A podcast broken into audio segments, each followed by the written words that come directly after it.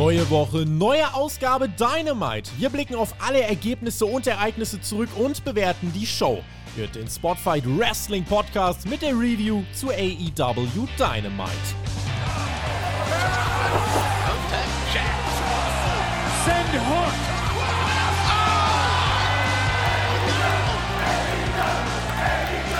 Wir sind zurück mit einer neuen Ausgabe von Dynamite und zwar der vom 12. Januar 2022. Mein Name ist Tobi, ihr hört den Spotify Wrestling Podcast, Deutschlands beliebtesten Pro Wrestling Podcast. Was ja auch nicht zuletzt an Menschen wie ihm hier liegt, meinem geschätzten Podcast-Kollegen Alexander Betranowski, der auch in dieser Woche wieder mit am Start ist. Moin!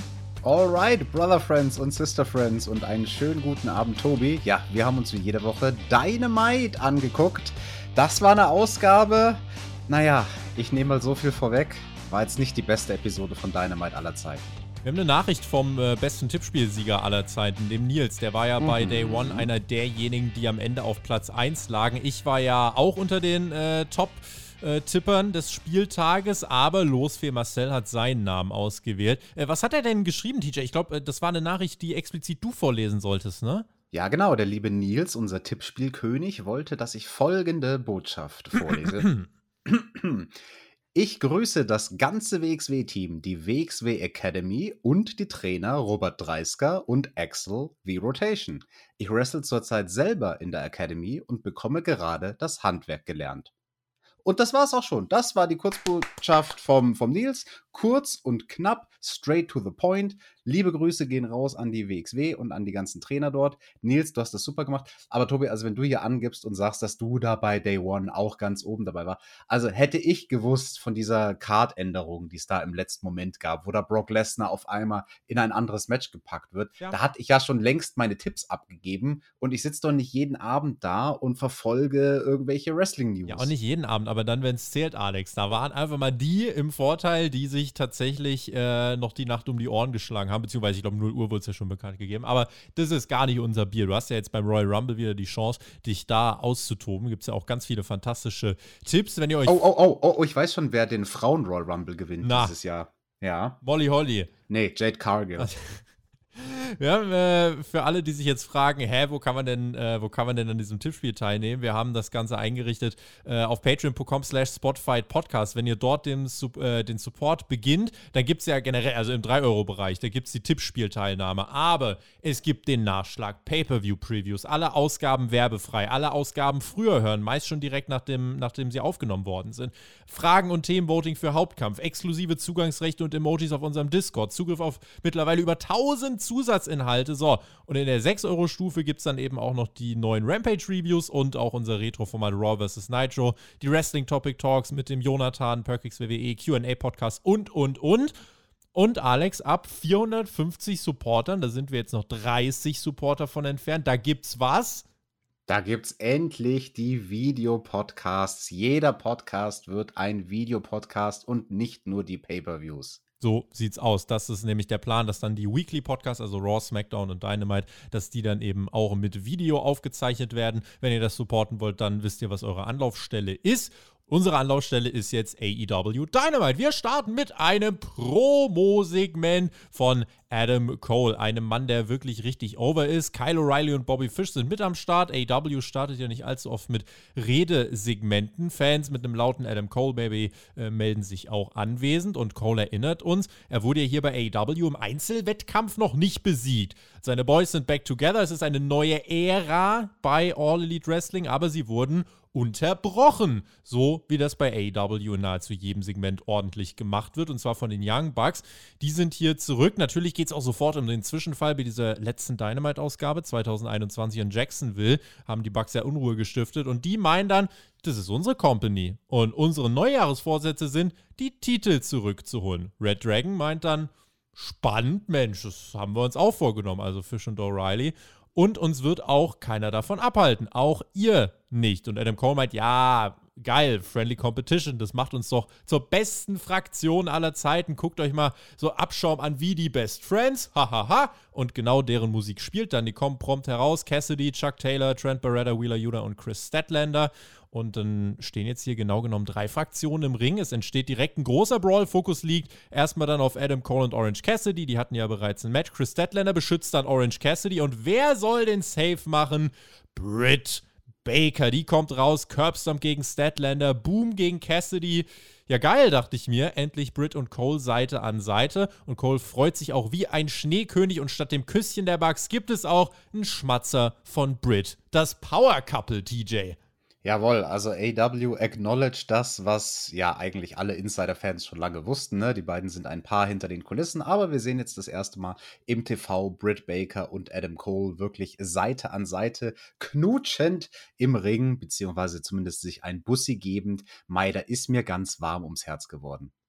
Ich würde es ja tatsächlich mal ganz gut finden, weil ich dann überlegt habe, boah, also das könnte man jetzt eigentlich auch sagen, zack, das ist heute unser Main Event, das gibt's als Mixed Tag Team Match oder das findet heute irgendwie zu Beginn der zweiten Stunde statt oder so. Das macht AEW aber nicht, aber äh, wäre jetzt zumindest mal eine Möglichkeit gewesen. Man hat stattdessen auf Twitter zum Beispiel kurzfristig Matt Hardy und Penta angekündigt. Hätte mir gedacht, das wäre doch jetzt mal so ein Element, wo ihr sagen könntet, wir machen die Klammer zu Beginn der Show auf und machen sie am Ende zu.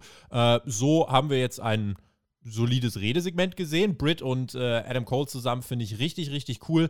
Das war eigentlich so das Nennenswerteste vom, äh, vom Segment. Ja, aber ich muss sagen, wenn man das Ganze klammern würde, naja gut, das wäre wie bei Raw und SmackDown. Also da will AEW sich schon abheben von. Aber ja, interessant, dass sie diese Woche mit so einer Art Segment die Show eröffnet haben und eben nicht mit einem Match bekommen dann ein Videopaket zu unserem Opener, den es geben soll. ganz kurz, ganz kurz, bevor wir über dieses Videopaket reden, ist dir aufgefallen, wie sie von dem Segment im Ring in das Videopaket gekommen sind und wie sie dann vom Videopaket grafisch wieder zurück in die Arena gekommen sind? Du wirst es mir erklären. Es gibt neue Grafiken bei AEW und die machen eine Sache besser, die wir in der Vergangenheit sehr, sehr oft kritisiert haben, nämlich dieses zu schlagartig wegcutten aus einem Segment. Wo so oft das Gefühl ist, und das haben ja auch viele unserer Zuhörer schon bemängelt, boah, bleib doch ein bisschen länger auf den Segmenten drauf. Und manchmal würden schon ein, zwei Sekunden helfen. Diese Grafiken, die sie jetzt da neu anfertigen haben lassen, sind so semi-transparent. Also es ist das AEW-Logo, aber man kann dann sozusagen im Hintergrund durch das Logo hindurch gucken und die ganze Grafik hat so an den Seiten links, rechts keinen Hintergrund.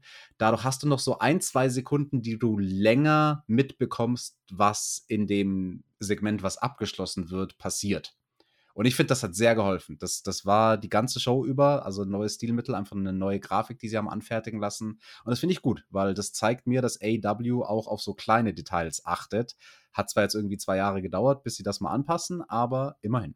Daumen hoch für dieses Grafik-Update. Wenn euch dieser Podcast gefällt, dann gebt doch auch gern einen Daumen nach oben. Wir wollen euch ja eigentlich nicht damit nerven. Wir wollen euch nicht sagen, dass jede Woche irgendwie 500 ganz cool werden und dem Kanal extrem helfen. Es hat sich leider gezeigt, wenn wir euch nicht nerven, dann macht ihr es nicht. Äh, erspart uns, dass wir da nerven müssen. Äh, ich würde mir wünschen, der YouTube-Algorithmus wird uns das gar nicht aufzwingen, aber ähm, ja, das nur für den Hinterkopf. Wir bekommen dann eben dieses Videopaket zum ersten Match. Das bekam ja gestern nochmal ein bisschen äh, unfreiwillige Brisanz. Es gab einen Bericht, dass WWE sehr, sehr, sehr großes Interesse daran haben soll, Wardlow einen großen Deal anzubieten und den zu verpflichten. Und AW reagierte ganz charmant, indem man in Caps Lock äh, ein Interview auf Twitter bewarb. Darum ist Wardlow AW for life! Hat in Caps geschrieben. Das fand ich sehr lustig. Und hier hatte Warrior jetzt das größte Match seiner Karriere. Vom Stellenwert her, er traf auf CM Punk. Natürlich war auch MJF mit am Start. Alles Teil dieser, dieser Fehde. Wardlow seit 18 Matches unbesiegt. Hat auch hier frische Gear an für den, für den War Dog. Card of Personality schallt auch durch die Gassen. Und äh, bis hierhin, Alex Punk äh, hat ja auch zu Beginn des Matches versucht, noch mal aus dem Ring zu gehen, wollte MJF in die Finger kriegen. Es hat aber nicht so geklappt. Ähm, man führt diese Fehde bisher so elegant fort. Die läuft jetzt wirklich seit, ich glaube, dann zwei Monaten oder so. Punk und MJF haben sich ja noch nicht ein einziges Mal berührt, oder habe ich was übersehen? Nee, da hast du nichts übersehen. Die haben sich noch nicht wirklich in die Finger gekriegt. CM Punk war mal nah dran in dem einen Trios-Match, wo er ihn da die ganze Arena verfolgt hat und wo sie die Publikumsränge raufgelaufen sind. Aber nee, so ein richtig echtes Handgemenge gab es zwischen den beiden noch nicht. Und ja, diese Woche dann eben Wardlow im Match gegen CM Punk. Naja gut, das ist zumindest mal was anderes für Wardlow, ne? Also nicht so ein Squash-Match, sondern ein Match, wo er wirklich einen Gegner hat. Und ja, bevor das begonnen hat, der Kampf, habe ich mir gedacht, hey cool, endlich mal ein Match von Wardlow, wo wir nicht einfach nur sehen werden, wie er seinem Gegner vier Powerbombs verpasst. Punk hat äh, ja gesagt, bevor er bei AEW dann äh, durchgestartet ist, er möchte die nächste Generation gut aussehen lassen und sie overbringen. Man kann ihm nicht vorwerfen, dass er sich nicht für die Leute hinlegen würde. Dazu gleich mehr. Er hat hier in diesem Match, ja, am Anfang wirkt es so ein bisschen, als müsste er halt diese kleinen äh, ja, Windows of Opportunity, als müsste er die abpassen, damit er überhaupt ein bisschen Offensive durchbringen kann. Du sollst ah, nicht so viel Englisch reden. Sagt Tobi. der Richtige. Wie heißt du nochmal auf Englisch? Reißzweck Johannes oder wie war das? Jakob, nicht Johannes. Ach stimmt, Jakob, verdammt. Ähm, Wardlow durfte gut aussehen. Das sah auch äh, insgesamt von ihm, also sah das nicht schlecht aus. Äh, Punk konnte diesen Powerbomb-Hagelsturm anfangs mal noch kurz entfliehen und es dauerte überhaupt dann mal 10 Minuten, bis Wardlow den ersten Bump genommen hat. Und dann hat Punk Offensive gezeigt oder hat es versucht, zeigt sein High nie in der Ringecke. Doch Wardlow bastelt daraus eine Powerbomb. Aber es gab direkt nicht nur eine, sondern die zweite hinterher. Und dann waren nee. wir in deiner Powerbomb-Symphonie. Äh, und Punk hatte große Probleme. Dritte Powerbomb, vierte Powerbomb. Punk zählte das auch super, weil äh, sein Körper da immer müder und schlachsiger wurde. Ja, das genauso wie ich beim Gucken des Matches. Boring. Fünf Powerbombs waren es dann. Und eins. Zwei, der leblose Punk liegt am Boden. Wardlow sieht aus wie der sichere Sieger. Doch MJF schreit und sagt: Nein, lass es. Ich will, dass du ihn mehr zerstörst. Und ab diesem Zeitpunkt war, glaube ich, allen klar, in welche Richtung das gehen wird. Äh, sonst soll Warrior ja immer nicht so viel posen, aber ausgerechnet heute wird es von ihm verlangt und es geht tatsächlich weiter. Die sechste Powerbomb, die siebte Powerbomb. Und Wardlow denkt sich, darf ich ihn jetzt endlich mal pinnen? Und MJF so, nee, nee, nee, nee, nee, mach mal weiter, aber jetzt durch den Tisch beim Timekeepers Table. Und das macht Wardlow auch. Und dann gab es fast den Count-Out. Äh, Aubrey Edwards zählt sehr ähm, kooperativ, sage ich jetzt mal, mit CM Punk. Also lässt sich da gut Zeit, sagen auch die Kommentatoren. Also CM Punk da fast schon die zweite Niederlage einstecken müssen. Und ähm, ja, dann Wardlow im Ring darf immer noch nicht fertig machen, soll weiter Powerbomben, sagt MJF. Und dann kommt CM Punk, dann kommt der Einroller, eins, zwei, drei und das ist der Sieg. Und der unerfahrene Wardlow lässt sich hier vom Veteranen einrollen und ist außer sich. Und der MJF meint nur, was kannst du eigentlich, Alex? Was konnte dieses Match? Ich fand das Match sehr gut und ich fand auch das Finish sehr gut. Also CM Punk lässt sich da ordentlich plätten durch zig Powerbombs und am Ende eben halt auch eine durch den Tisch außerhalb vom Ring. Und das Einzige, wozu er noch Kraft hat, ist so ein erbärmlicher Small Package Ansatz. Und ja, das Manöver gelingt ihm auch und er staubt halt den Sieg ab. Ähm, die Kommentatoren haben das schön overgebracht, so von wegen, yo, das war alles, was der noch in den Knochen hat. Mehr war einfach nicht mehr drin bei CM Punk und da hat er Glück gehabt, dass das Small Package auch den Sieg gebracht hat. Fand ich gut. Also fand ich schön, dass man äh, Wardlow dann doch so dominant dargestellt hat. Ähm, du, du, hast gesagt, von wegen CM Punk ist sich ja nicht so schade, sich auch quasi hinzulegen für den Nachwuchs, beziehungsweise hier jetzt also hinlegen meintest du, glaube ich, nicht im Sinne von das Match verlieren, sondern im Sinne von den Gegner gut aussehen lassen, weil mhm. viele Strecken des Matches lag ja CM Punk dann einfach am Boden nach den ganzen Powerbombs. Aber auch davor, wie sie es aufgebaut haben, fand ich schön. Es war ein bisschen unklassisch aufgebaut, das Match, äh, wo wir zum Beispiel aus der Werbepause zurückkamen, gab es nicht, wie typischerweise bei fast allen AW-Matches, direkt das Comeback vom Babyface, sondern es gab nur einen Hope-Spot einen Tornado DDT von CM Punk, der gekontert wird und Bam Wardlow direkt die ganze Zeit wieder am Drücker. Also ich habe da nicht viel auszusetzen. Ähm, Hätte ich ja jetzt nicht gedacht nach deiner kurzen Schnarchorgie, dass du dann dein, deinen ersten Bewertungssatz anfängst mit, doch, das fand ich sehr gut. Ja, nein, also ich muss ja hier auch ein bisschen, wenn du so viel laberst, dann muss ich ja zwischendrin irgendwie kurze Fetzen reinwerfen, um mich selbst äh, zu amüsieren und nicht einzuschlafen beim Podcasten. Nein. Was denkst du denn zu diesem Match? Ich fand, äh, dass das storymäßig clever gemacht war. Es, natürlich ist es riskant, beziehungsweise man spielt so ein bisschen mit der Glaubwürdigkeit, wenn man sagt, hier, der eine wird jetzt 15 Minuten verprügelt, aber aus dem Small Package kann Wardlow nicht mehr, nicht mehr auskicken. Aber ansonsten war das. Aber es war, ein, es war ein sehr gut ausgeführtes genau, Small Package. Genau, Punk ist auch naja. der Veteran und so Also es war eigentlich ein ziemlich schäbiges Small Package, aber okay. Der Veteran, Alex, der Veteran. Veteran! So, und dieses, äh, genau, deswegen, das ist mit Abstand auch die am besten erzählte Storyline bei AEW. Die ist einfach mal auch ein bisschen anders. Das zwischen MJF und Wardlow finde ich stark. Es schützt Wardlow hier auch in der Niederlage und man denkt sich halt jetzt, boah, allein wäre er doch besser dran. Setzt zeitgleich die Fehde von Punk und MJF fort. Äh, deswegen fand ich, das, fand ich das gut. Und nach dem Match schubst MJF Wardlow durch den Ring rein. Du bist ein Nichtskönner, verlierst alle großen Matches. Und die Crowd ist voll auf der Seite von Wardlow. Alle wollen, dass er MJF eins auswischt. Aber dann kommt Sean Spears heraus und meint, ey, ist gut, wir gehen jetzt nach Hause und ein entzürnter Wardlow zischt ab Richtung Backstage-Bereich. Jetzt hätte man überlegen können, kommt jetzt hier der Turn? Ich glaube, AEW ist in zwei Wochen in der Heimat von Wardlow. Äh, vielleicht wird man da nochmal was overbringen, aber lang darf es nicht mehr dauern und dann wird Wardlow, äh, ja, glaube ich, MJF auf den Deckel hauen. Ja, und den Sean Spears, den würde ich ja gerne mal wieder wrestlen sehen. Mhm. Ja, weiß nicht, ich gucke gerade mal, hier melden sich noch zwei Leute, aber mehr dann irgendwie auch nicht. Powerhouse Hobbs war am Start, an seiner Seite Ricky Starks. Wo war denn, Alex? Wo war denn eigentlich? Das hier ist eine Dynamite-Review, keine Rampage-Review. Diesen ganzen Hook-Schwachsinn, den kannst du auf Patreon machen, wenn wir da die Rampage-Reviews am Start haben. Hier ist Hook-freie Zone. Hier wird nicht gehookert, hier ist keine Hook-Gang am Start. Hier ist einfach. Zeig's ihm Wer, wer, wer soll es wem zeigen? Ja, nein, die, nein, oh die Leute doch. im Chat, animier sie nicht. und in den Kommentaren und im Chat, das ist wunderbar. Hm. Greif zu, stech zu, kleine Bienen. Ähm, ja, aber da haben wir tatsächlich, haben wir tatsächlich in der Rampage Review am Samstag drüber äh, gesprochen. Insofern, ich bin erstmal befriedet. Nun, Powerhouse Hobbs gegen Dante Martins war ein Styles Clash.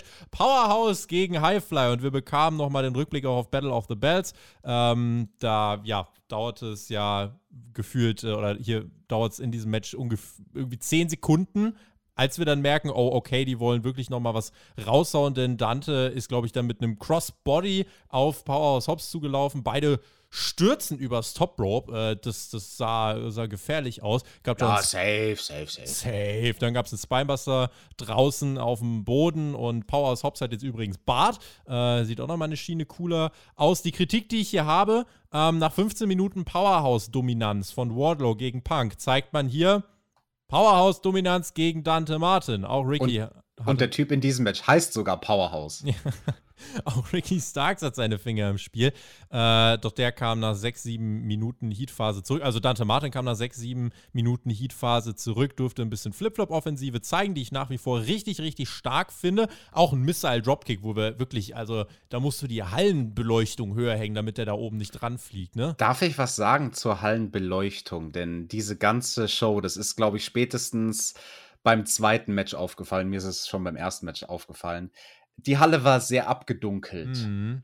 Die oberen Ränge. Mhm. Und das hatte auch einen guten Grund. Ja. Ich weiß nicht, was die offizielle Zuschauerzahl dieser Episode von Dynamite ist, aber um ehrlich zu sein, ich glaube nicht, dass da mehr als 500 Leute in der Halle waren. 500 ist also nicht ganz, also schon das Zehnfache. Also wir sind schon bei 5000. Ach Quatsch. Aber das war eine Halle, die vielleicht 5000 Leute fasst, aber nee, die war nicht voll. Tatsächlich 15.000 hätten, glaube ich, insgesamt reingepasst. Ähm, aber nee, es waren 5000 da und äh, es waren viele, viele leere Plätze. Das muss man definitiv so sagen. Also hier in Raleigh, North Carolina, äh, hat AEW da nicht so gezogen mit dieser Show. Ähm, der, Obwohl es in North Carolina ist. Ja, was man eigentlich aufbaut seit Ewigkeiten. North Carolina! Aber hat leider nichts gebracht. Naja, äh, es wurde gedived und äh, Ricky Starks griff immer weiter ein. Das rief Jay Lethal auf den Plan. Der griff Ach, irgendwann ein, um Dante Martin äh, seinen Moonsault zu ermöglichen. Vom Layout eher, weil Dante gewinnt dann tatsächlich das Match, äh, nahezu eins zu eins das äh, vom, vom Opener. Nur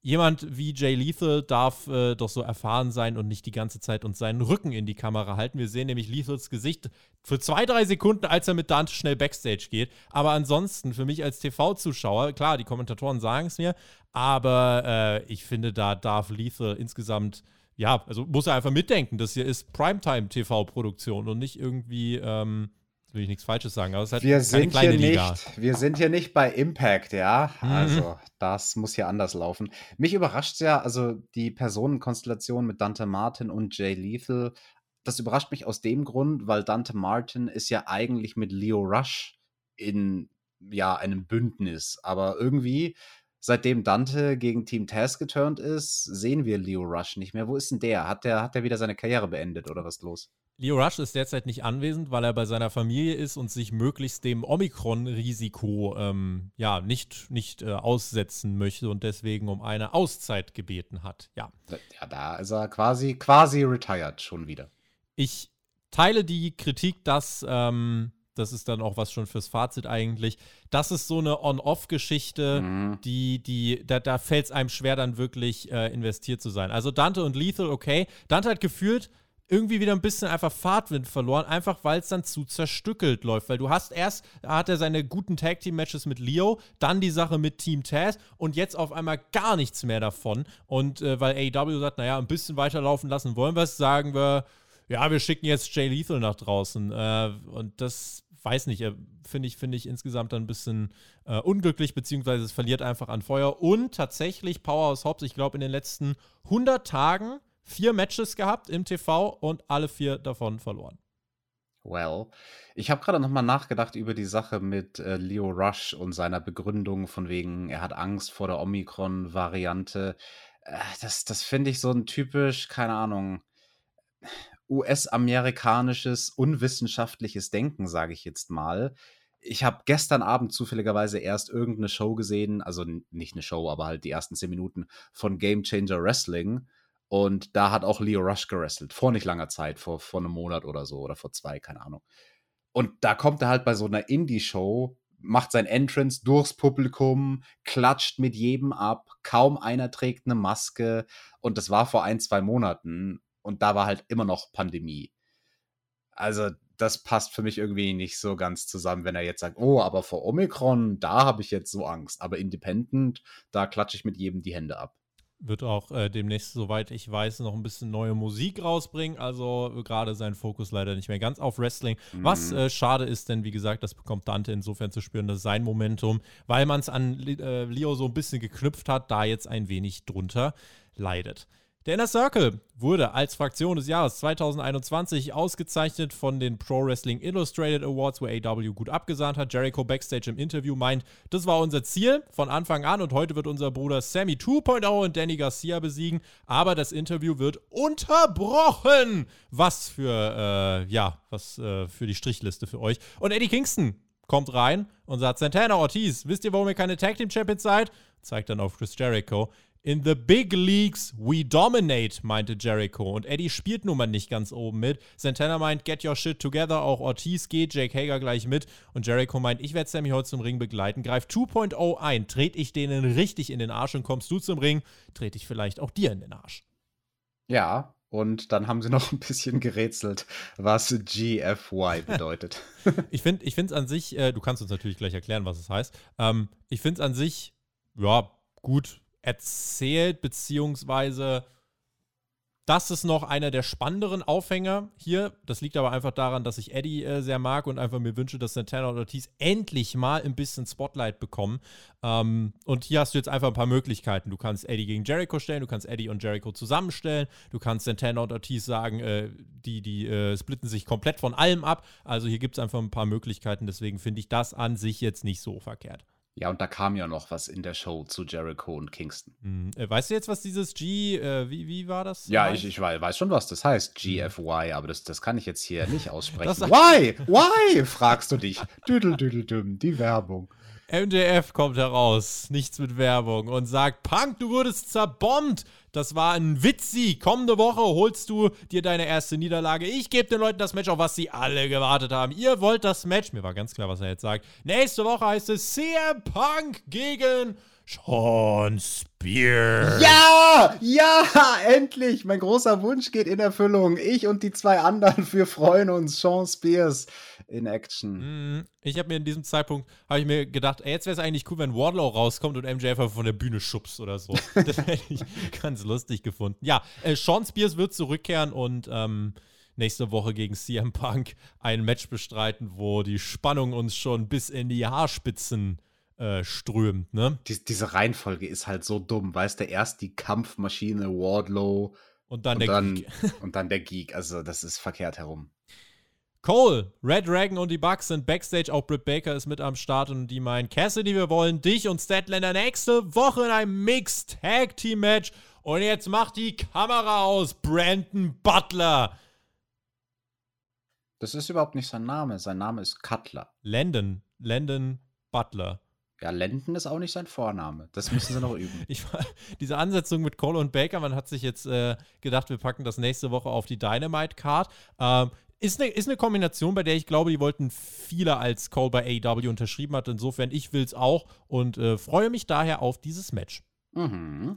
Der Hangman war am Start. Unser World Champion kam eine Woche nach seiner blutigen Schlacht gegen Brian Danielson heraus, zeigte keine richtigen Gebrauchsspuren, war sehr mobil, hätte man gern mehr verkaufen dürfen. Und Omega hat ja, äh, also der Hangman hat Omega besiegt, der hat Danielson besiegt, also einiges geschafft, hat gesagt, hat sich aufgeopfert für den Titel, aber das reicht nicht. Neues Jahr, neuer Challenger und dann ertönt die Stimme von Dan Lambert und Hangman reagiert mit einem sehr sympathischen, oh Gott, erschießt mich bitte. Und genau das habe ich mir auch gedacht, weil ich habe mir gedacht, das ist jetzt gerade nicht euer fucking Ernst. Piu. Und, und Paige meint dann, äh, ja, wenn Sky oder Page ein Match von mir wollen, ganz ehrlich, die sollen einfach rauskommen und mir das sagen. Dann gibt es wieder dieses Double-Feature mit diesem geteilten Halt, stopp, Bildschirm. stopp, stopp. Du kannst doch da jetzt nicht drüber reden. Doch. Wir, wir haben das Match geteased bekommen, was ich schon seit Wochen sage. Scorpio Sky, der ist jetzt, der hat sich so hochgerestelt in der Rangliste. Ja. Der ist jetzt reif für die Primetime. Ich kann es gar nicht sagen ohne zu sagen. Der ist jetzt reif für die Primetime und für sein großes Titelmatch endlich gegen den World Champion, gegen den Hangman. Scorpio Mhm. Sky gegen den Hangman, Adam Page bei Revolution. Mhm. Lambert meinte, du hast deinen Titel nur durch Backstage-Politik gewonnen. Hör auf mit deinem Gimmick, die dicken Mordos und so weiter in den Dreck zu ziehen. Du bist gar kein Cowboy. Und dann gibt es auf einmal eine Musik. Und Lance Archer kommt nach vielen Monaten zurück. Das letzte Mal, als wir ihn gesehen haben, stand er in diesem World Title Eliminator Turnier, wo er dann verloren hat. Der kommt raus, hatte vor ein paar Monaten ja was mit eben Dan Lambert am Start und ähm, der guckt sich das Ganze kurz mal an und attackiert den Hangman. Hat es auf den World Champion abgesehen. Es gibt den Blackout auf den Stuhl. Ähm, ja, und wenn man hier hinhörte, hat man ein Raunen durch die viertelgefüllte Halle leider nicht mal wahrnehmen können, weil die Reaktionen sich ehrlich gesagt sehr in Grenzen hielten für dieses äh, Comeback. Nur in der Halle oder auch bei dir? Auch bei mir. Ich fand die Umsetzung sehr komisch, weil Archer kommt rausgerannt. Also, was sie erstmal die ersten 30 Sekunden melken, ist von wegen Lambert behauptet: Haha, Hangman, ich bin noch nicht so blöd und gehe mit dir in den Ring. Da werde ich ja nur verkloppt von ihm. Und dann kommt Archer von der anderen Seite die Rampe runter, drängt den Lambert in den Ring. Alle drei sind dann im Ring. Lambert gefangen zwischen den beiden großen Jungs. Dann ist Archer erst so am Kragen von Lambert und, und, und dann sagt Lambert irgendwie einen Satz von wegen, hey, du stehst mit dem Champion im Ring, hau doch lieber den. Don't Und Archer so- ja. Genau, und Archer so, okay. Also, äh, was haben sie uns da versucht zu erzählen? Zwei Varianten gibt's. Entweder ist Archer saudumm und manipulierbar, dass es reicht, wenn ihm einer sagt, hey, hau nicht mich, hau den anderen. Okay. Mhm. Oder sie haben sich vorher abgesprochen und dann war das aber auch irgendwie ein komischer Work von wegen, haha, wir lassen das für einen Hangman erstmal so ausschauen, als ob du jetzt mich hauen würdest und dann haust du aber ihn. Also, Also, was war das? I'm sorry, klar, du kannst nach Omega und Danielson, äh, da geht's nicht viel höher. Da gibt's ein kleines Downgrade als Übergangsgegner, das ist mir klar. Aber als Dan Lambert rauskam, habe ich mir echt gedacht, ey, ganz ehrlich, also da habe ich wirklich kurz überlegt, oh, kann ich den Skip-Button jetzt einfach drücken? Kann ich mir, äh, kann ich mir Frühstück machen? Kann ich, kann ich irgendwas machen, um den Raum zu verlassen? Dort habe ich einfach schlagartig das Interesse an diesem kompletten Segment verloren. Und ähm, ja, Lambert wollte ja dann, also angenommen, er hat nicht gemeinsame Sache mit Lance Archer gemacht, was wollte er dann eigentlich? Dann kam er raus, um was zu machen? Um den Hangman zu provozieren für nichts? Naja, Also- um dieses Match mit Scorpio Sky und dem Hangman hoffentlich. ja, hat er ja nicht mal Guck, gesagt. Ja, jetzt wärst du dankbar für dieses Match. Nee. Jetzt, wo sie dir Archer geben, komm, Naja, doch, da musst Archer du immer noch zugeben. lieber als Scorpio Sky. Nee, Na, also doch. das, das Match werde ich vorspulen Ja, mit das- Hangman und. Archer. Also da kannst du drauf wetten. Das sagt dem Archer, dem Murderhawk mal ins Gesicht. Naja, Archer kommt jetzt hier zurück, zieht nicht wirklich viel Reaktion, zerklatscht den Hangman. Ich habe nichts gefühlt, so ehrlich muss ich sein. Generell bei Archer, bei seinem ganzen AEW-Run, das ist so ein Fall von AEW hat irgendwie hin und wieder mal was mit ihm gemacht, aber auch gar nichts irgendwie mit ihm gemacht. Also er war dann einfach immer mal da, aber ich habe nie mit ihm Big-Time-Feeling verspürt. Nichts gegen den Mann, aber das schreit einfach, ja, nach einem eher irrelevanten Übergangsmatch und ehrlich gesagt hält sich meine Freude darüber, wobei meine Freude kann ich nicht mehr sagen, einfach mein Interesse dafür hält sich, hält sich äh, in Grenzen. Schreibt uns gern, was ihr denkt bei Archer gegen Hangman. Habt ihr Bock? Findet ihr spannend? Ich muss sagen, bei mir ja, löst das die Reaktion aus, die die ähm, Powerbombs bei Wardlow bei dir erreichen. Ja, und das mit Archer, das kann ich auch auf einer anderen Skala bewerten, weil er ist so einer von diesen Wrestlern, die dann jetzt eine neue Actionfigur gekriegt haben, beziehungsweise zum ersten Mal eine Actionfigur von AEW. Aber ich werde sie mir nicht holen. Also, wenn es ein Wrestler schafft, dass er eine erste Actionfigur hat und ich hole sie mir nicht von und ihm. Und ihr müsst wissen, TJ holt sich jede Figur eigentlich. Dann ist dieser Wrestler und sein Charakter nicht over. Brock Anderson. Arn Anderson und Charlie Lee stehen backstage, bis FTR und Tully Blanchard das Interview unterbrechen und eine Herausforderung aussprechen. Tullys Jungs gegen Arns Jungs. Ein weiteres unterbrochenes Interview, Alex. Das ist ja mal was ganz Neues, aber die beiden Jungs, die früher zusammen bei den Four Horsemen waren, geben sich dann am Ende zumindest die Hand. Das fand ich eine ganz schöne Chemie. So ein bisschen zwar mit Argwohn, aber so, hey, wir, wir sind ja alte Weggefährten. Komm, lass mal, lass mal Kräfte messen machen, welches von unseren Teams das Bessere ist. Ich rieche Briscoes. Rückblick auf Jade Cargills TBS-Titelerfolg, der übrigens, das vielleicht mal am Rande, äh, der übrigens der Rating-Draw der letzten Ausgabe war. Das war der absolute Zuschauerhöhepunkt der letzten Sendung im US-TV. Man hat auch mehr weibliches Publikum angesprochen. Da gab es ja nochmal ein kleines Recap-Video und der Frauenblock war damit eingeleitet. Wir bekamen nämlich das vierte Match von Hikaru Shida gegen Serena Deep. Wir haben beide, ja! schon, wir haben beide schon gesagt, ja, okay, warum gibt es jetzt ausgerechnet hier ein viertes Match? Ähm, ja, weil Serena Deep so gut ist, die Professorin des professionellen Ringkampfes. Das ist ja alles richtig, aber dann könnte sie ja gegen andere Gegner antreten, hätten wir uns gedacht. Aber hier haben wir überlegt, warum genau gibt es jetzt hier diese, diese längere Matchserie bei den beiden. Und ich muss sagen, zumindest ich habe hier nach, nach dem, was man hier gemacht hat, mehr Interesse daran verspürt als davor. Es gab vor dem Match nämlich äh, direkt die Attacke von Deep. Sie nimmt das Bein von Shida in die Mangel und äh, klatscht das da gegen die ja, Ringtreppe und bricht ihr das Knie und macht das wirklich, äh, äh ja zermürbt das richtig und nach zwei Minuten ist es dann auch vorbei, denn Shidas Knie ist so kaputt, dass der Referee Paul Turner das Match beendet und sich gezwungen sieht, das äh, abzuläuten. Das äh, heißt, Alex, es wird auch ein fünftes Match geben. Ja, muss es. Und ganz klar mein Match of the Night und bisher auch mein Match of the Year. Also so dominant hat in diesem Jahr, glaube ich, noch niemand irgendjemand besiegt und schon gar nicht in der AW Damen-Division. Also Serena Deep ein Traum. Sie macht die Hikaru Shida platt und zerbricht ihr ihr Knie. Das ist toll. Also hoffentlich, hoffentlich kann Hikaru Shida gar nicht mehr gehen. Hoffentlich kann sie gar nicht antreten für ein fünftes Match. Antreten. äh, Shida war sauer auf den, auf den Referee, dass der das zugelassen hat. Deep setzt die Attacke fort. Drei Männer schaffen es nicht für Ruhe zu sorgen, bis Aubrey Edwards rauskommt. Da muss Serena Deep mal durchatmen, verzieht sich. Dann rennen NRJ, Ty Conti und Sky Blue heraus. Du, du, kannst gar nicht so schnell, die stehen auf einmal da und dann ist eigentlich auch alles schon wieder vorbei. Ähm, ich sag mal so, mein Interesse trotzdem ist jetzt äh, hieran ein bisschen gestiegen, einfach weil das hier hätte ich nicht erwartet. Ähm, das hier hat mehr bewirkt als ein weiteres 10-Minuten-Match. Es muss aber jetzt eigentlich auch in Richtung Stipulation gehen, ehrlich gesagt. Also jetzt ja. muss dann irgendwie auch endlich mal äh, mehr kommen. Von mir aus wirklich 30-Minute Iron Woman Match mit Overtime oder äh, Three Stages of Hell. Keine Ahnung, was sie da, was sie da machen können, aber ähm, ja, muss man sich jetzt was einfallen lassen, dann kann man hier, glaube ich, doch noch was draus machen. Ich war jetzt von dieser Ankündigung des vierten Matches nicht ganz so begeistert, aber das war äh, knackig, das war abwechslungsreich. Deep hat das gut geworkt, auch Shida äh, hat das gut geworkt und äh, deswegen konnte ich das, ja, konnte man gut gucken. Die könnten ja vielleicht auch, wenn sie eine Stipulation brauchen, einfach ein Match machen, was dann auch wieder so Punkterichter hat, wie wir es letzte Woche bei dem World Title Match gesehen haben. Ja. Und dann nimmt man einfach irgendwelche komplett unparteiischen Punkterichter, die weder mit Hikaru Shida noch. Thump, Tag und Jack. Nein, die, die weder mit Hikaru Shida noch äh, Serena Deep jemals irgendwas zu tun gehabt hätten. Äh, zum Beispiel, keine Ahnung, CM Punk und Gallows und Anderson vielleicht?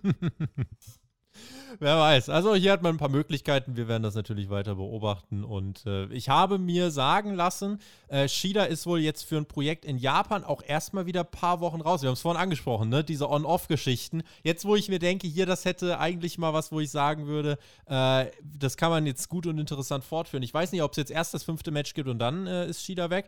Aber es sieht gerade so aus, als wäre Shida jetzt erstmal sechs, sieben Wochen weg. Wäre wieder so ein, ja, so eine, so eine Unterbrechung, ne? Ich werde sie nicht vermissen. Interview. Jurassic Express, unsere neuen Tag Team Champions, waren bei Tony Schiavone und äh, haben erstmal Besserungswünsche an Ray Phoenix ausgesprochen. Auch Christian war mit da. Und ähm, ja, sie wurden unterbrochen. Was? Bei, bei dem, also bei dem Interviewsegment wurden sie unterbrochen. Oh ja, so sieht es nämlich aus. Von oh, obwohl, obwohl, sie gerade was sagen wollten. Ja, total unvorhersehbar. Von Alan Angels und John Silver, die fordern den Jurassic Express heraus. Bei Rampage wollen sie ein Tag Team Titelmatch. Ja, das interessiert mich nicht, deswegen mache ich diese Woche keine Rampage-Review. Da brauchst du jemand anderen, der mit dir darüber redet. Gucke ich mich mal um. Damit zurück in den Ring, da steht bereits Matt Hardy. Seine Familie ist auch mit am Start, ebenso ja. wie die Private Party. Penta äh, war dann auch da, beziehungsweise Matt Hardy hat noch kurz eine Promo gehalten und gesagt, Penta, tut mir leid, dein Bruder, äh, der ist ja jetzt, ähm, der ist ja jetzt leider im Krankenhaus, aber ich werde dich heute löschen, damit du ihm im Krankenhaus Gesellschaft leisten kannst. Penta kommt dann raus, macht einen Fan der ersten Reihe, sehr glücklich. Dann gibt's immerhin mal nicht Powerhouse gegen Underdog, dafür ein bisschen Comedy und ein paar gewohnte Penta-Spots. Das war alles okay, aber jetzt auch nicht. Naja, also ein bisschen ist untertrieben. Sie haben halt hinher, hinher, hinher gemacht mit Delete, Zero Miedo. Delete, Zero Miedo. Es war ein Schlagabtausch der Handgesten. Ja, aber wirklich minutenlang, bis dann Excalibur irgendwann gesagt hat, dieses Match hat ein 20 Minuten Zeitlimit. Ja, ja, also das war jetzt nicht out of the world. Ich fand es zum Gucken was, äh, was okay, nicht mehr, nicht weniger. In der Schlussphase gibt es dann die äh, Nearfalls für beide, Side-Effekt auf den Apron, Moonsault im Ring obendrein von Matt Hardy. Der Moonsault geht aber daneben, stattdessen Superkick, Package Piledriver, Sieg für Penta und AEW macht zumindest mal etwas Ungewöhnliches. Man besiegt den Hometown Hero, aber angesichts der Tatsache, dass Penta gerade noch Tag Team Champion war letzte Woche und Matt Hardy nichts macht, ist es okay. Ja, und dann als nächstes sollte ja auch was Ungewöhnliches passieren, denn das Licht ging aus. Ja, auch das haben wir noch nie gesehen bei AEW, denn es gibt die Attacke von Malachi Black. Der hat sich hier nämlich äh, eingeschaltet, nachdem Alex Abrahantes ein bisschen was übersetzt hat, äh, von wegen Penta möchte äh, Malachi doch mal beibringen, was Respekt bedeutet. Und Malachi will dann die Maske von Penta zerreißen, doch Griff Garrison und Brian Pillman kommen heraus. Äh, Brian Pillman Jr., um hier den Safe zu machen. Es gibt eine 3 gegen 1 Situation. Das Licht geht nochmal aus. Ui. Und die Crowd chantet schon Brody King. Das Licht geht an. Und da steht er tatsächlich. Brody King ist All Elite, der Tag Team Partner von Malachi Black, war schon Ring of Honor Tag Team Champions verteilt. Dicke Aktion gegen die Varsity Blondes. Auch äh, ein Team-Combo-Move mit Black ist drin. So ein Power Slam, den er, den äh, der gute Brody King reingeworfen kriegt. Übrigens, den will ich nicht abbekommen, diesen Spot. Also den hat er schon im Sumerian Death Squad gemacht mit seinem Tag Team Partner hier in Europa, der gute Tommy. Anderer Tag Team Partner als Brody King.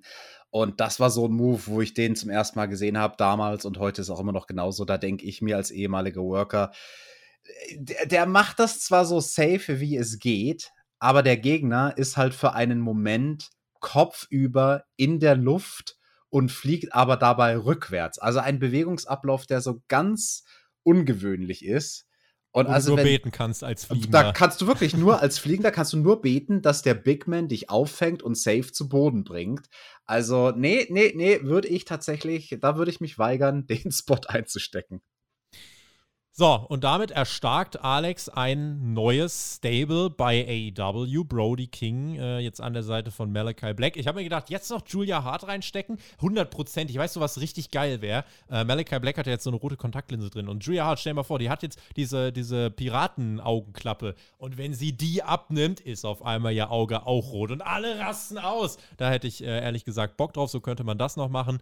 Ähm, ja, also ich finde an sich, äh, Brody King ist halt jetzt so eine Verpflichtung an der Seite von Malachi. Funktioniert der? Ansonsten ist, glaube ich, AEW jetzt nicht der Ort, wo man sagen könnte, oh, da wird er besonders durchstarten, einfach weil auch hier die äh, Rosterbreite so dicht ist und äh, weil einfach da ganz, ganz wenig Lücken nur noch sind. An der Seite von Black in diesem Stable House of Black finde ich, ähm, kann das funktionieren. Da gibt es auch jetzt noch mehr kreative Möglichkeiten. Gerne auch wirklich mal auf die Tag-Team-Schiene setzen, das ist in Ordnung. Ähm, aber Brody King alleine, das muss man schon relativ klar sagen, wird jetzt kein Gamechanger werden und ist auch für, äh, ja, ich kann mir schon vorstellen, dass es auch wirklich einige gibt, nicht nur eine Handvoll, sondern schon einige, die sich auch erstmal gedacht haben, wer ist denn das? Aber rein vom Look her passt er auf jeden Fall auch mit äh, Malachi zusammen, kann man ja nichts sagen.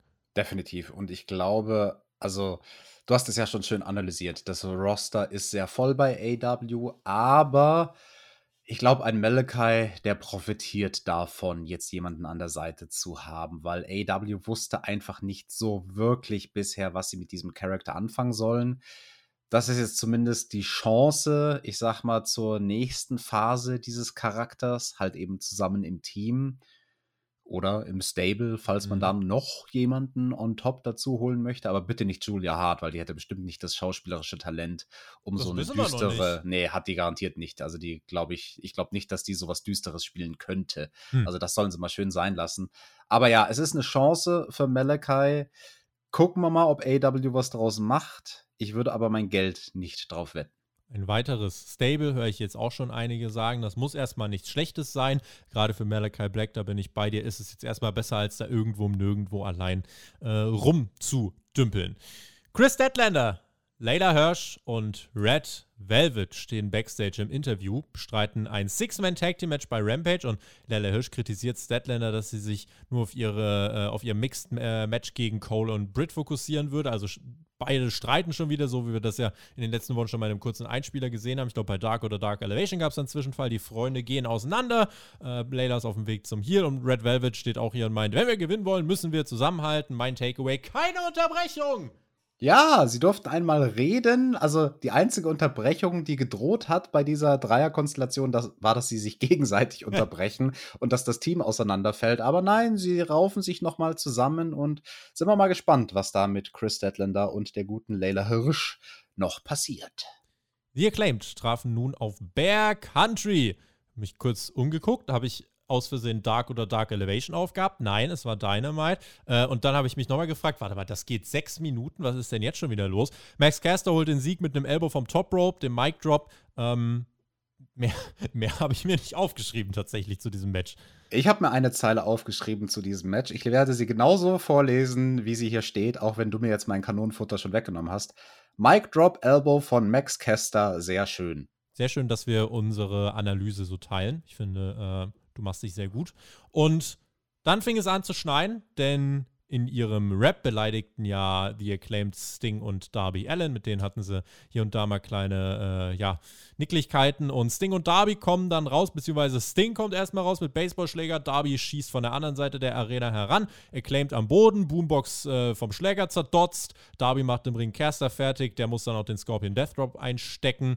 Ähm, ja, das unbesiegte Tag Team Sting und Darby treffen auf The Acclaimed. Und The Acclaimed, äh, da habe ich eigentlich gedacht, äh, da, da macht man jetzt ein bisschen was mit, denn die waren tatsächlich oder sind tatsächlich in den Tag Team Rankings, waren die tatsächlich auf Platz 1. Ja, das Jahr ist jung und das muss ja nichts heißen, aber ich habe gedacht, vielleicht macht man da jetzt ein bisschen was. Nö, man stellt sie King Sting und Darby Allen, das Ganze nächste Woche, wo sie auch wahrscheinlich noch verlieren werden.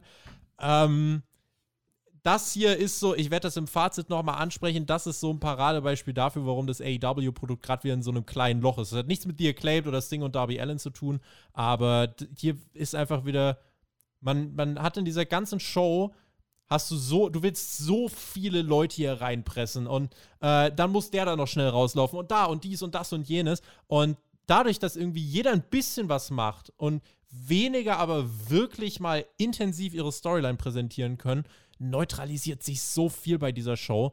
Ähm, deswegen Sting und Darby, ich freue mich auf den Act und so weiter, aber finde es trotzdem hier ein bisschen schade, weil dieser ganze, dieses ganze Segment irgendwie so ein bisschen, so ein bisschen unterging. Ja, da greife ich meinem Fazit auch schon mal ein bisschen vorweg, weil es gerade an dieser Stelle gut passt.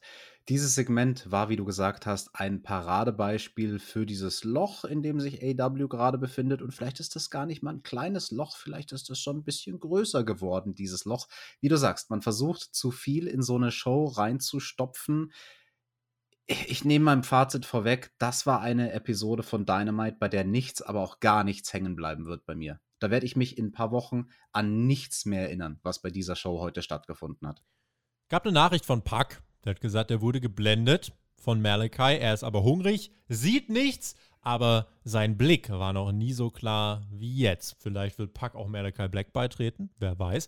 Äh, auch hier sehr zerstückelt, ne? Immer bei Puck. Mal da, mal nicht. Macht es auch schwer, mit ihm gute Stories zu erzählen. Absolut. Und das ist schade, weil ich wäre gerne invested in seine Story, weil dieses Mhm. Videopaket war wie all seine Videopakete sehr, sehr hochklassig produziert.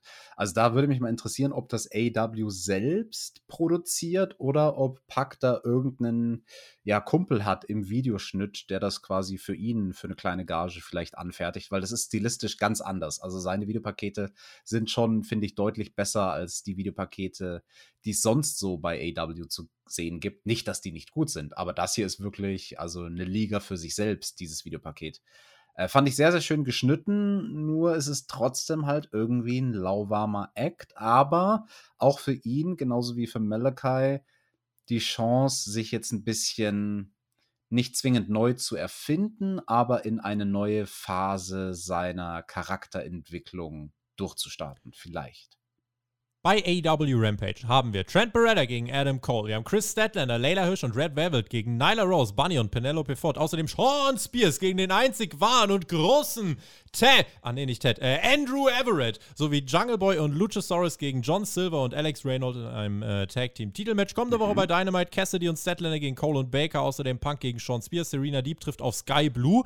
Cody Rhodes wird zurückkehren. Außerdem Sting und Darby Allen äh, in einem Tag Team Match gegen The Acclaimed. Wenn ihr euch fragt, äh, was muss man sich von dieser Rampage-Ausgabe anschauen, dann empfehle ich euch am Samstag auf Patreon äh, unsere Rampage-Review. Die wird es nämlich dort geben. Wenn der Alex keinen Bock hat, suche ich mir jemand anderes, der Ahnung vom Fach hat, würde ich sagen.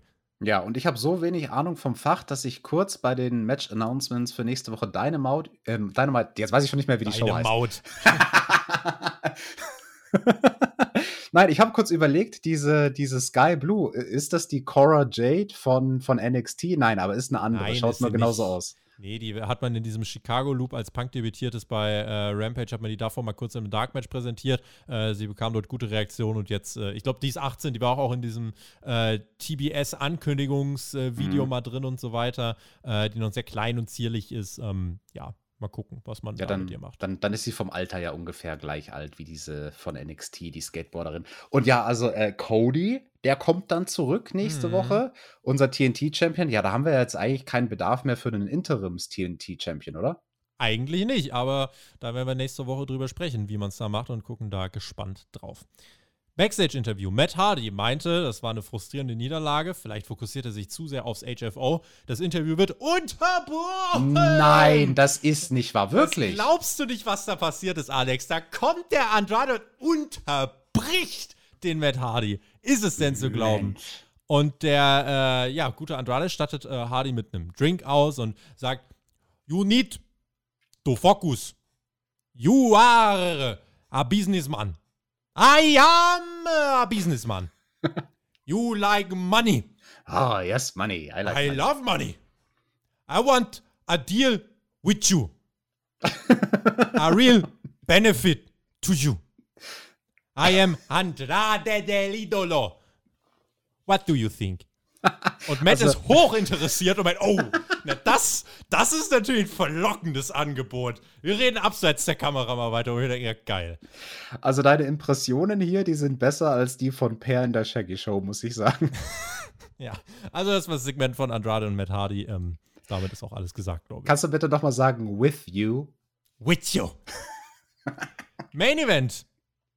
Interims TNT Title Match. Sammy Guevara gegen Danny Garcia. Ich habe auf Twitter ja schon gesagt, warum nicht vielleicht einen Danny Garcia hier gewinnen lassen, statt Sammy dann im Unification Match direkt wieder verlieren zu lassen gegen Cody. Gib Garcia das Ding, etablier auch bei einer ersten Verteidigung kann der Titel wechseln.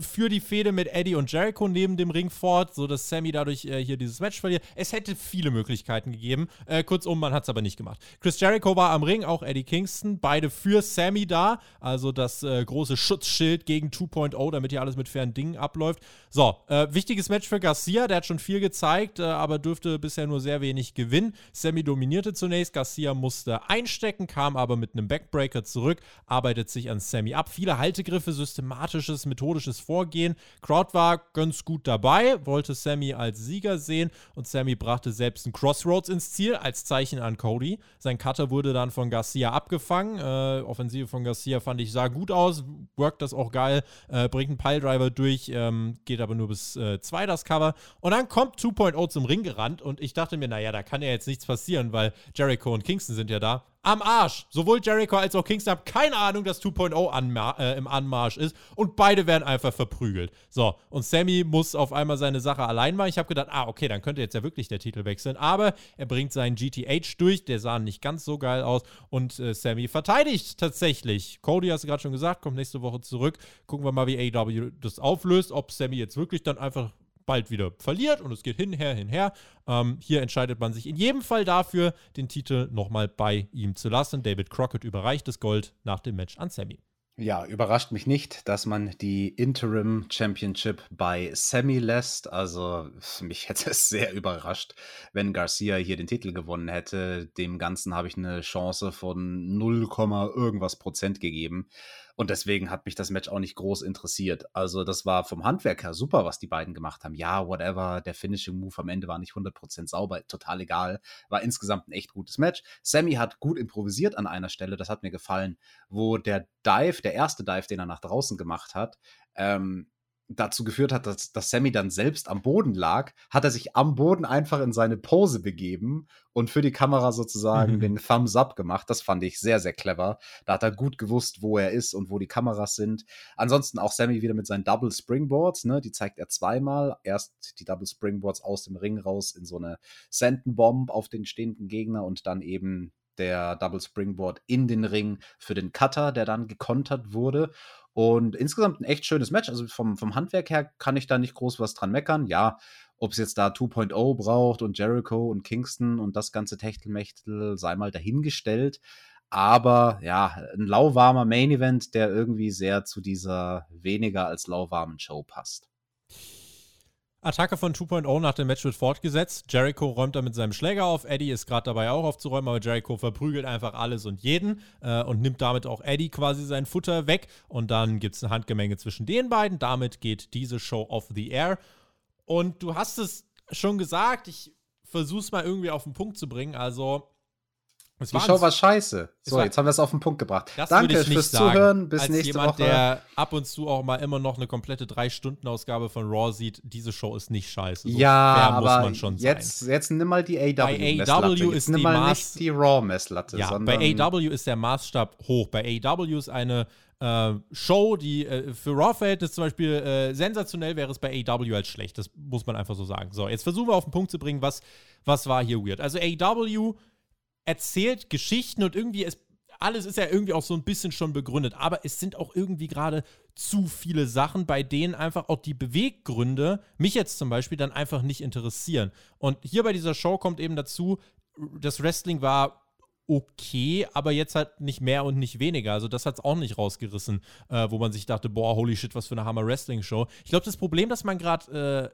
äh, hat, das sieht man zum Beispiel bei Punk gegen MJF, da hast du einen Aufhänger. Die erzählen dir äh, wirklich was, was, äh, was, die haben eine richtige Storyline, die sie dir erzählen. Die haben Grund, gegeneinander zu gehen. Bei vielen anderen ist es aber einfach so, ja, wir sind hier bei einer Wrestling-Show, also müssen wir uns ja jetzt boxen und wir mögen uns nicht und deswegen attackieren und unterbrechen wir uns die ganze Zeit. Klar kannst du es auch mal geben, es muss ja auch simple Geschichten geben, aber das ist mir gerade äh, too much. Es sind zu viele Leute, die man in den Shows unterkriegen will, dann neutralisiert sich so viel, weil äh, es steht viel im Fokus und äh, also es steht nichts konkret im Fokus, dafür ganz viel Bam Bam Bam und der und das und jenes und dann hier schnell Sky Blue und NRJ und Ty Conti, die müssen auch noch schnell raus und dann Backstage und dann Attacke und dann Unterbrechung und dann Match und dann dies und das und jenes und das ist einfach zu viel. Du kommst gar nicht mehr dazu, wirklich Sachen mal glänzend zu präsentieren. Dazu kommen diese On-Off-Programme, Leo Rush, Pack und so weiter. Ähm, und das sind einfach mehrere Nebeneffekte, die sich aus so Faktoren wie dem aus allen Nähten platzenden Roster, die sich aus dieser langen Strecke zwischen den Pay-per-Views äh, zusammenstellen. Ich meine, bis Revolution haben wir immer noch zwei Monate. Ähm, deswegen, ja, war das auch hier eine Ausgabe, die äh, mir dann auch nicht so zugesagt hat. In Schulnoten wäre ich dennoch äh, immer noch bei, ja, ich, was machen wir, eine 3, drei oder drei Minus oder Ach, so. jetzt Aber komm, du bist ich finde, gütig. ich finde, äh, Sch- also es war immer noch nichts dabei, wo ich gesagt habe, das war grottenschlecht oder so. Deswegen, äh, es war halt einfach nur zu viel, zu belanglos. Das war mein Problem mit der Show. Der werte Herr Enkel gibt seinem Lieblingsschüler der AEW eine 3 minus, weil sie es zumindest versucht hat. Das hier war eine 5, das war mangelhaft. Die Show war zum Einschlafen, fand ich. Da war nichts over.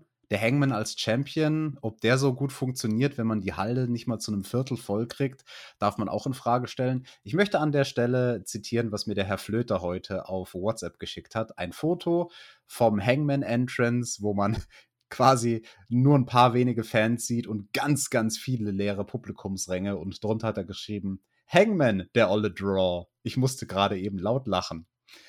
Well, ähm, nee, AW ist gerade irgendwie da echt in einem Loch und da sollen sie mal bitte versuchen, dass sie da schnell wieder rausgekrochen kommen. Werden sie Richtung Revolution, da bin ich mir sicher, werden sie das ähm, auch schaffen. Aber deswegen, ja, jetzt diese Woche muss man ganz klar sagen, war das einfach eine Show, die deutlich unter dem Niveau äh, lag, was man eben sonst an den Tag legt. Nächste Woche muss ich dafür sagen, gibt es schon wieder ein paar Sachen, die mich äh, deutlich mehr interessieren. In erster Linie, also einmal, wie macht man das mit dem Cody-Comeback? Wie sieht es aus mit Britt Baker, Adam Cole? Ähm, insofern, ja, es gibt trotzdem Dinge, auf die ich mich freue. Ich bin weit davon entfernt zu sagen, dass äh, AEW in einer große Krise ist, aber jetzt hat man einfach ein paar Dinge. Jetzt muss man halt mal reagieren und muss jetzt auch tatsächlich einfach mal, ähm, ja, wirklich wieder Momentum reinkriegen. Und ich Mhm. bin gespannt, wie das aussieht. Das wird sich auch in den TV-Ratings zeigen, die jetzt auch für diese Woche nicht ganz unwichtig werden. Ähm, das haben wir alles im Blick, Alex. Eins möchte ich noch sagen, weil du gerade Adam Cole und Britt Baker angesprochen hast. Das wäre nämlich tatsächlich ein Segment gewesen, wo ich sage, hey, das war zumindest interessant und geht mal in eine andere Richtung. Da ist aber, weil das am Anfang der Show stattgefunden hat, da ist danach so viel passiert, dass ich mich am Ende der Show an dieses persönliche Highlight für mich gar nicht mehr erinnern kann, weil man mir so viele Charaktere um die Ohren geklatscht hat, dass ich am Ende der Show gar nicht mehr weiß, was eigentlich am Anfang cooles passiert war. Wenn ihr euch denkt, was labert ihr denn da? Alex gibt eine 5, Tobi eine 3, ihr habt doch beide gar keine Ahnung. Dann äh, könnt ihr einfach auf unsere Website gehen, www.spotfight.de. Dort gibt es eine Abstimmung, da könnt ihr eure Schulnote selbst abgeben. Außerdem natürlich gern Kommentare schreiben, Daumen geben und äh, damit würde ich sagen, machen wir den Deckel drauf auf diese Ausgabe von AEW Dynamite. Das war es von meiner Seite. Ich verbleibe natürlich wie immer mit GW, genießt Wrestling und äh, wir hören uns, wen es betrifft, am Samstag in der Rampage Review. Hauptkampf gibt's auch, Smackdown Review, dies, das, Ananas. Alex hat die Schlussworte. Macht's gut, auf Wiedersehen. Tschüss. Tobi, weißt du, was das Einzige auf der Welt ist, was die Stimmung jetzt noch retten kann nach dieser Ausgabe von Dynamite? Die Sag drei es. magischen Buchstaben TJT. DDT,